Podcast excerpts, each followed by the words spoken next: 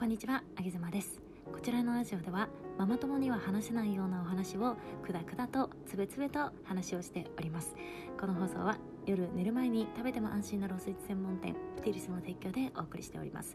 2月の14日3月の14日はバレンタインデーホワイトデーということで愛するパートナーの方に愛するご家族に大切なご友人にプティリスさんのローケーキローチョコレートおすすめでございます。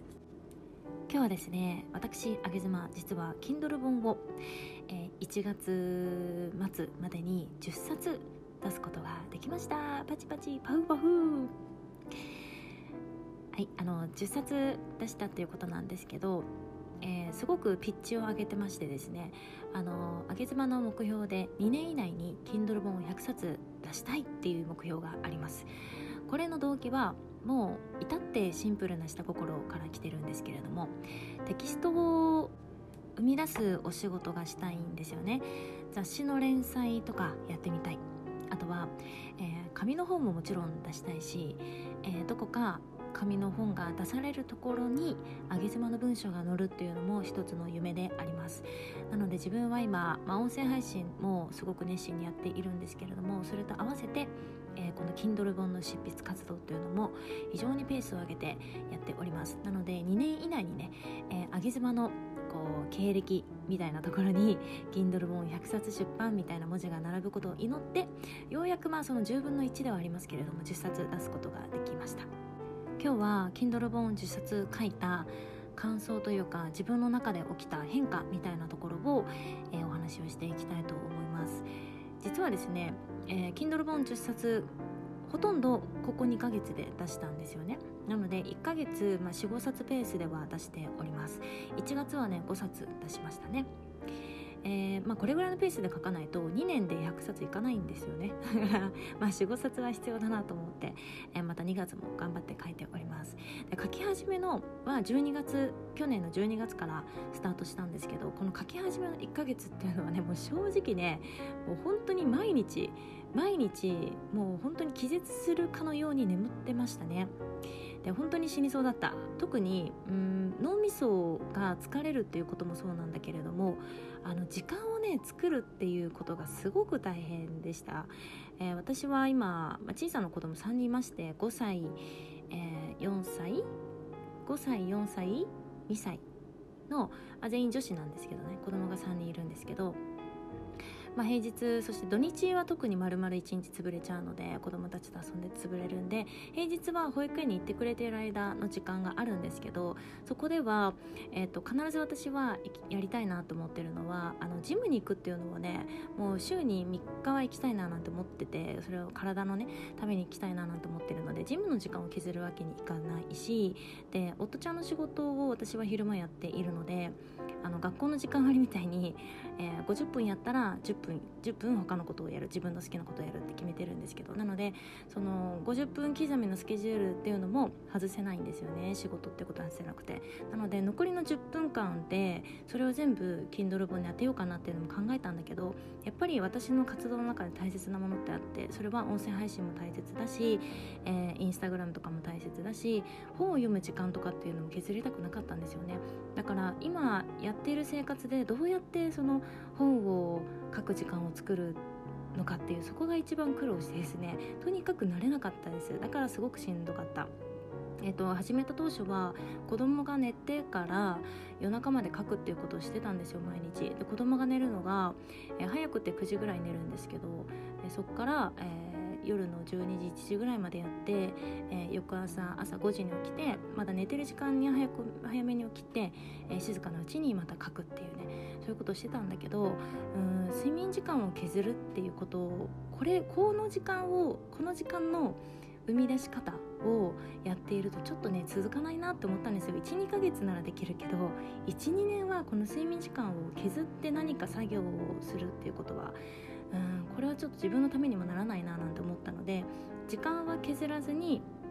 えー、隙間時間を見つけようっていう方向にシフトをしました。なので今は睡眠毎日8時間をとっているし、えー、仕事の時間を削るとかジムに行かないとかそういうなんかこうセーブするっていうこともなく、えー、今ある時間の中でえ隙間時間無駄だった時間を全て Kindle に当てているっていうことをしています。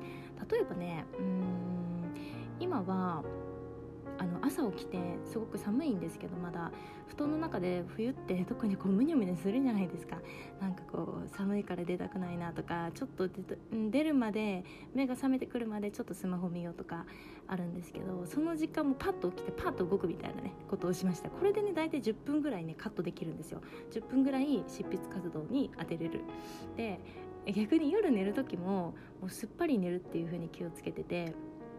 あのなんかこう横になってだらだらねまたスマホ見たりだとかなんか漫画読んだりとかしちゃうじゃないですか。でなんかスタンド FM やってる方であればね分かると思うんだけどお友達がライブしてたらそれをこうずっとね聞き流ししながらコメントなんか書いちゃいながらやってたんだけどそういうのも全部やめてもう夜はすっぱり寝るっていう風にしまして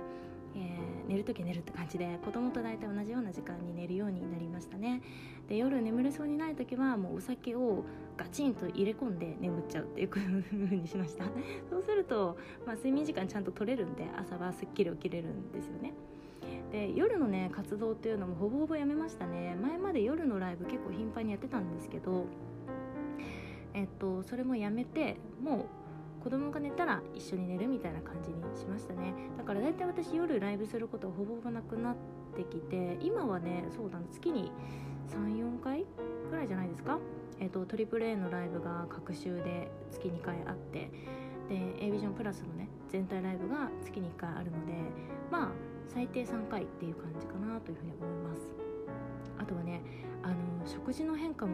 すごくあってこれから多分 Kindle 本を書きたいなって思ってる方ちょっと参考にしてみてもらえたらと思うんですけど文章を書くっていうことがどれだけ脳みそにを使うかっていうことを私はもうすごくこれを体感したんですよね。今まで文章を書くっていうことをほぼほぼしてこなかった人間がいきなりバーって書き出すのでもうおそらく何万文字も書くわけじゃないですか。なので多分エネルギーを必要としてるんでしょうね初めの1ヶ月はもうなんか食が狂っちゃってねとにかくずっと食べてましたおそらく執筆活動って糖分がめちゃめちゃ必要なんだなって実感したんですけどもね異常なくらいチョコ食べてますよ。今もチョコは変わらず食べてるんだけど毎日ね板チョコ1枚ぐらい食べてるんですよ。半分から1枚ぐらいは食べてる。多分明治製菓の人よりも食べてるっていう自信がある。でもあの肌荒れとかね、えー、太らなかったんですよね、えー、幸いにも。えー、ちょっとやらしい話すると本当にこれって私あの自分のね今あげ妻のスポンサーさんでプティリスさんっていうそのロースイーツとかローチョコレートの、えー、お店の方がスポンサードしていただいてるんですけど本当にプティリスさんのスイーツのおかげでねあのープテリさんが作るチョコレートっていうのは、まあ、普通は白砂糖が含まれてるから甘いんですけどその甘みっていうのはココナッツシュガーとか使ってくださってるそうなんですよ。だから甘いんだけど肌荒れしないとか甘いんだけどその白砂糖を食べたような太り方はしないんですよね。で砂糖と美容って、まあ、すごい話すれるけど砂糖と美容って本当にねもう